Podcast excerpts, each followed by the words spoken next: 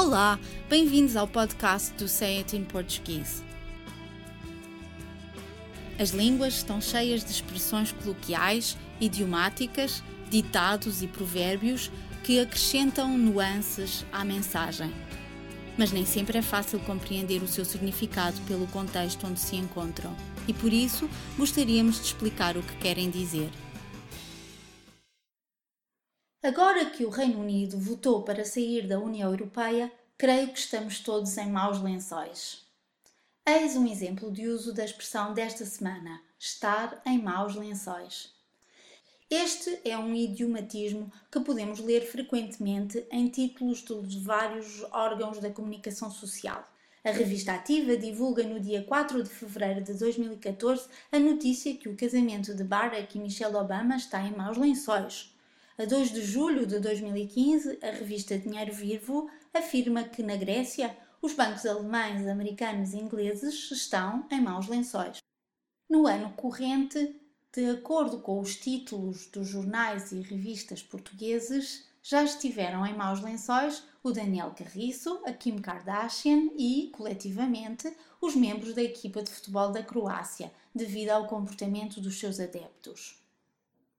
Quando alguém passa por um período de dificuldades ou vive uma série de complicações, dizemos em português europeu que está em maus lençóis.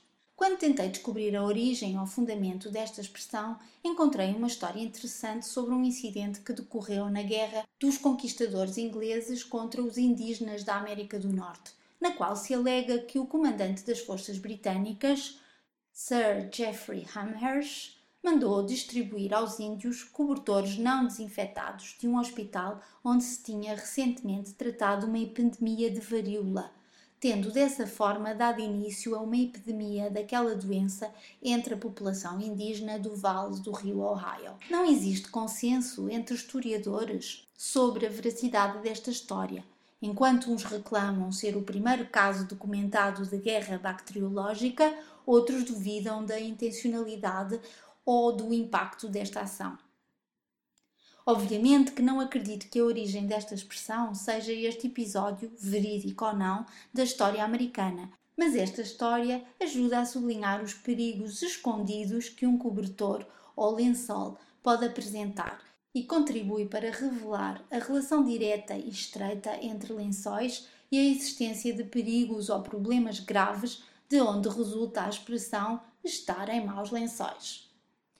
Para além do contágio de doenças graves como a varíola, através dos nossos lençóis também podemos contrair outras doenças de pele, como a sarna. E quando estamos a dormir, ou como também se costuma dizer, quando estamos no vale dos lençóis, podemos ser vítimas de picadas de insetos, como pulgas e percevejos.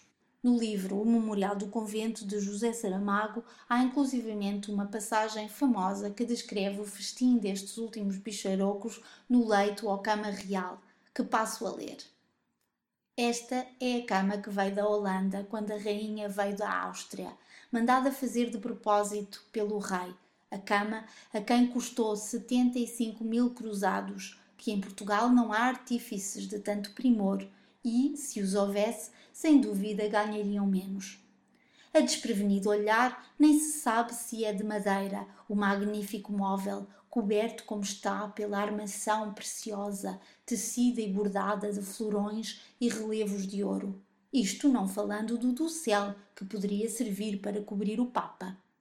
Quando a cama aqui foi posta e armada, ainda não havia percevejos nela, tão nova era, mas depois, com o uso, o calor dos corpos, as migrações no interior do palácio ou da cidade para dentro, rica de matéria e adorno, não se lhe pode aproximar um trapo a arder para queimar o enxame. Não há mais remédio, ainda não o sendo, que pagar a Santo Aleixo cinquenta reis por ano, a ver se livra a rainha e a nós todos da praga e da coceira. Em noites que vem El Rei, os percevejos começam a atormentar mais tarde por via da agitação dos colchões. São bichos que gostam de sossego e gente adormecida. Lá, na cama do rei, estão outros à espera do seu quinhão de sangue, que não acham nem pior nem melhor que o restante da cidade, azul ou natural.